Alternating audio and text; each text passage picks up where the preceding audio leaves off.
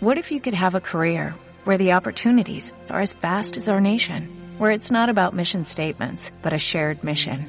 At U.S. Customs and Border Protection, we go beyond to protect more than borders, from ship to shore, air to ground, cities to local communities. CBP agents and officers are keeping people safe. Join U.S. Customs and Border Protection and go beyond for something far greater than yourself. Learn more at cbp.gov/careers.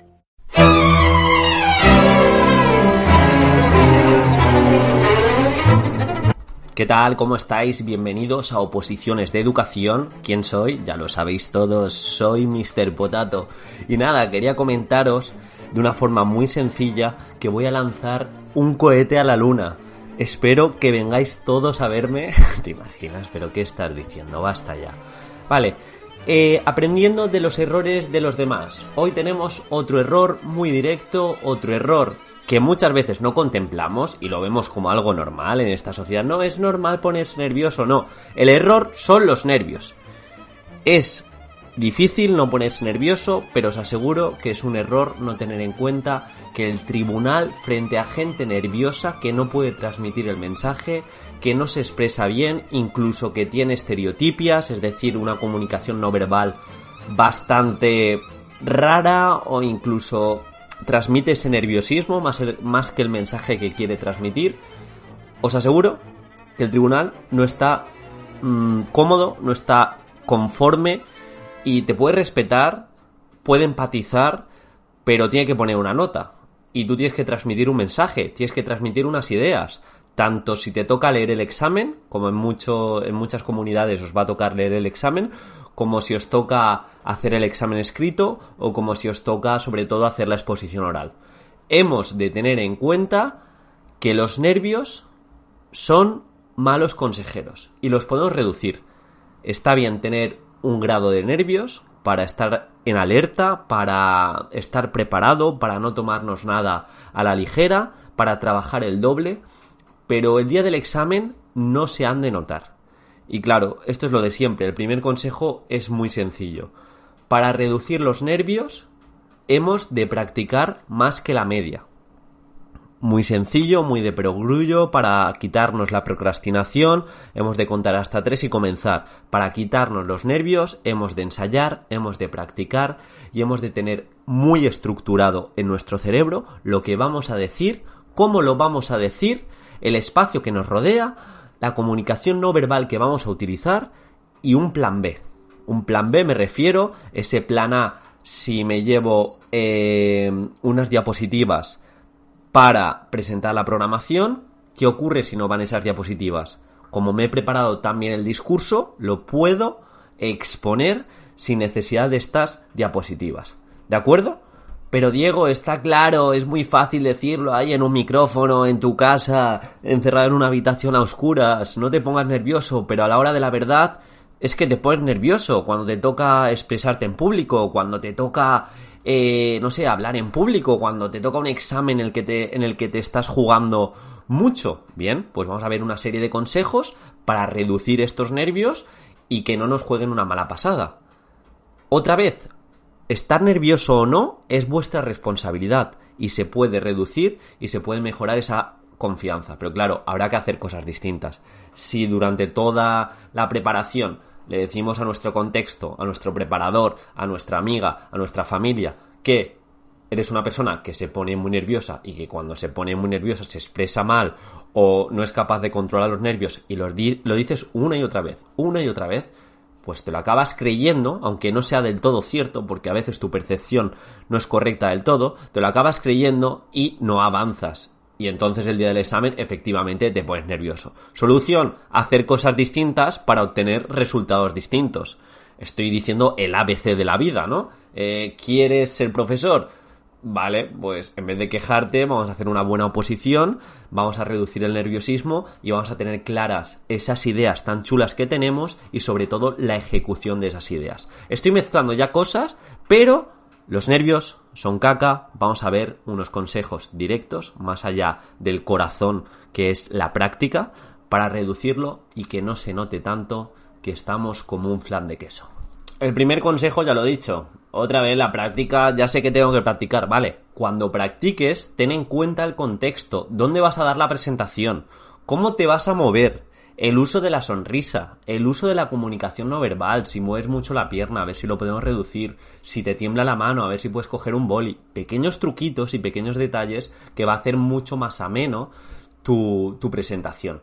Practica al principio, los primeros minutos de exposición, que es muy practicable e incluso lo puedes memorizar, aunque siempre abogo por no memorizar, más bien entenderlo y tener claro el mensaje, pero saber de manera detallada qué vas a decir, eso te va a dar tranquilidad, porque en el momento que cojas un buen principio, ya la inercia va a hacer que estés menos nervioso.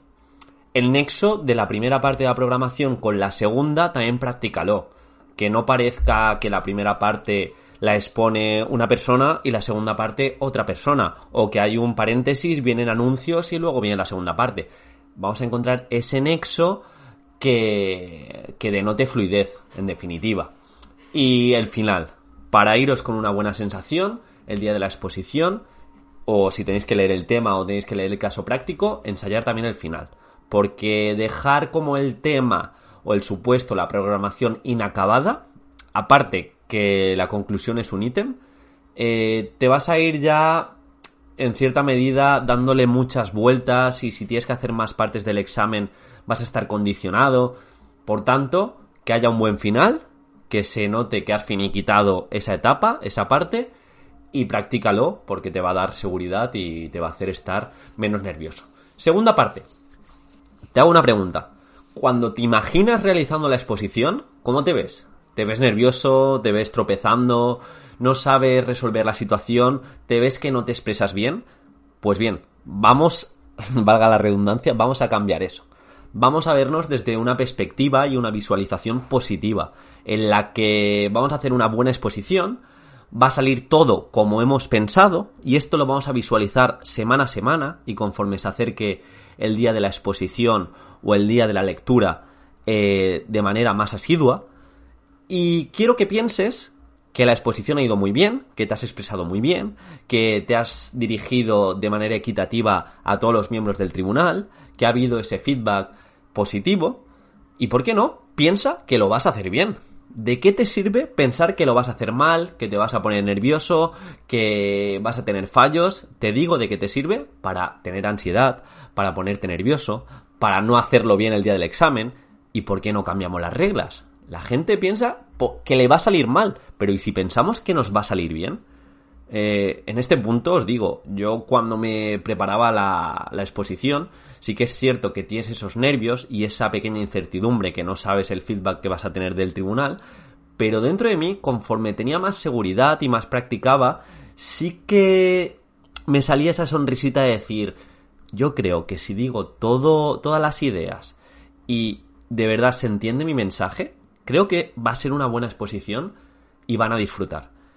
Y así fue. Yo cuando acabé la exposición no me dieron ningún tipo de feedback, no me preguntaron absolutamente nada y podrías haber pensado, mala señal, porque tampoco te han dicho que muy bien ni muy mal, simplemente dijeron recoge y cuando eso va a entrar el siguiente. O no sé, no sé muy bien lo que me dijeron. Pero nada positivo, nada de... En el tema sí, pero en la exposición no. Y podría dar pie a decir, madre mía, igual no le ha gustado. Pero no, tenía la sensación de que todo lo que había ensayado y todo lo que había practicado lo había transmitido. Sí que estaba quizá al principio un poco nervioso, pero sabía, mm, se había diluido esos nervios en beneficio del mensaje, de las ideas, de la pequeña actuación, de la introducción, de la conclusión, no sé. Estuve cómodo, dije todo lo que quería decir, también gracias al índice, el índice que te preparas, si sabes cómo preparártelo, tienes mucho ganado. Y de hecho en el podcast que tengo en este canal sobre la encerrona, ahí os ayudo un poquito a hacer esa parte. Pero ya os digo, visualización positiva, pensar que os va a ir bien. ¿Y por qué? Porque vais a practicar más que nadie y vais a tener todo en cuenta. Un opositor ganador es aquel que planifica y piensa en positivo. Tercer consejo, bajamos mucho el nivel, pero ojo, es importante. Antes de la exposición, bebe agua porque es un poco desagradable si tienes la babita esa en, en ¿cómo se llaman? Las comisuras de los labios, creo, no sé, no sé muy bien. Pero bueno, que queda a nivel visual queda mal y la boca seca también da una situación de ansiedad. Te va a ayudar, te va a ayudar. La ciencia ahí sí que aboga por que el agua y hacer unas pequeñas respiraciones antes de, la exposición eh, va a hacer que empieces más calmado y sobre todo eh, que tengas más predisposición a expresarte sin, sin, esos nervios que van a fraguar tu, tu, tu exposición o tu lectura, de igual manera. Yo en la lectura, entre epígrafes, sí que me marcaba el beber agua, mirar al tribunal y sonreír, quedaba un poquito raro, pero bueno, me marcaba esas, esos pequeños espacios de tiempo para, para, bueno, para transmitir también seguridad y tranquilidad. Y a veces, aunque no las tengas, si te obligas a hacer cosas que te predisponen a estar tranquilo, pues al final estás tranquilo. El cuarto punto sería la respiración diafragmática. ¿Esto qué quiere decir? Simplemente consiste en respirar profundamente muy despacio. Es una técnica que puedes decir, no, no, yo estoy tan nervioso y estoy tan nerviosa que no me puedo parar a tonterías. Pues bien, esto no es una tontería. Controla el aire al abdomen, expulsa el aire por la boca muy despacio y repítelo. Como mínimo, te aseguro que vas a estar más tranquilo, vas a reducir la ansiedad, aunque no quieras, un 5, un 10, un 15%, dependiendo si lo has ensayado más, si lo has practicado y has gastado tiempo en esto, pero pruébalo. Prueba esa respiración, esa tranquilidad, el hablarte bien, el entrenar la primera parte sobre todo. Pruébalo. Vas a tener una predisposición más tranquilo. Y si de verdad quieres esa plaza o si de verdad quieres hacer un buen papel, sabes que los nervios no te van a ayudar. Por tanto, quítatelos de la cabeza. No sirve para nada. ¿Por qué tienes nervios? Porque se te va a olvidar, no se te va a olvidar. Has practicado, sabes el mensaje, has trabajado, entonces no se te va a olvidar. ¿Por qué? Porque te vas a trastabillar. Bueno, pues respiras, pides perdón, somos humanos y adelante. Es que si lo haces bien vas a estar hablando una hora, una hora y poquito. O si en la lectura 15, 20 minutos, que vas a decir muchas miles de palabras. Eh, no sé, tranquilo. Tenemos fallos, tenemos dicción, tenemos lo que sea que se puede eh, repasar y se puede mejorar. Entonces, tranquilidad, no puede pasar nada. Yo estaría nervioso si cada vez que me equivocase alguien del tribunal estuviera con un rifle y dijera, venga, la primera vez que te equivoques te voy a dar en los isquiosurales, la segunda en el cuádriceps. Claro, en ese momento o en esa situación sí que estaría nervioso en unas cotas extremas, pero es que realmente no hay nada por lo que estar de verdad nervioso. No hay nada, eh, no va a salir nada mal porque has trabajado. Esta es otra cosa, eh, claro, Aquí te dejo ser nervioso. Si has comprado la programación, si no has trabajado la programación, si has hecho un tema eh, basurilla, porque mira, no me ha dado tiempo a personalizar, voy a probar, mm, no sé, eh, la oposición sinceramente no me interesa, entonces normal que estés nervioso, porque vas a hacer un papel que deja bastante que desear. Pero no es tu caso. Los oyentes de este podcast lo trabajan bien, eh, me hacen caso a veces, y entonces todo esto te hace ser mejor opositor. Y esto se enlaza con la quinta, con el quinto consejo, que es el diálogo interior. Hemos hablado bastante de esto, ¿no? Lo que nos repetimos de forma constante, esas frases interiores que nos formulamos, son las responsables de nuestros estados de ánimo, de nuestras decisiones y nuestras acciones. Ahí tenemos un poder que hemos de atacar. En vez de decir no voy a poder, o la voy a cagar, o Mm, no estoy capacitado, ¿por qué no me digo, voy a poder, estoy preparado, eh, voy a hacerles disfrutar, eh, voy a sacarles de ese letargo que tiene el tribunal tras escuchar tantas veces lo mismo? Yo me lo he trabajado para captar su atención y decir, eh, aquí estoy. Vamos a cambiar las reglas del juego de la oposición. Vamos a hacerlo lo mejor que sepamos, lo mejor, y vamos a darlo todo. Y va a ser muy complicado, que no les salga esa sonrisita al tribunal de decir, a este chico o a esta chica lo quiero en mi colegio, en mi instituto o en mi módulo o lo que sea. Por tanto, vamos del último consejo al primero. El último, hablaros bien, creer en vosotros mismos, sois vuestro mejor compañero en esta vida, no hay más. Eh, te deja la pareja, pues bueno, te ha dejado la pareja o lo has dejado con la pareja, pero la vida realmente sigue no puedes estar ahí parado. estás dentro de ti mismo, tu cerebro controla tus actos, háblate bien y mejora la situación que tienes actual. Punto 4. La respiración. Y punto 3. Beber agua antes de comenzar a hablar. Incluso si se te seca mucho la boca, puedes marcarte en el índice o tener presente en qué epígrafe vas a beber agua, que no solo sea una vez, sino puedes beber también varias veces porque lo necesitas. Entonces vamos a tenerlo en cuenta y vamos a planificarlo. El consejo número 2, visualización positiva. Piensa que te va a salir bien. Piensa cómo vas a acabar la exposición o cómo vas a acabar tu lectura. Y te van a felicitar, lo vas a hacer bien, has trabajado y has practicado. Mm, mírate así, no te veas nervioso, no te veas tropezando, no te veas eh, en silencio. No, no va a haber bloqueos. Está trabajado y va a salir súper bien.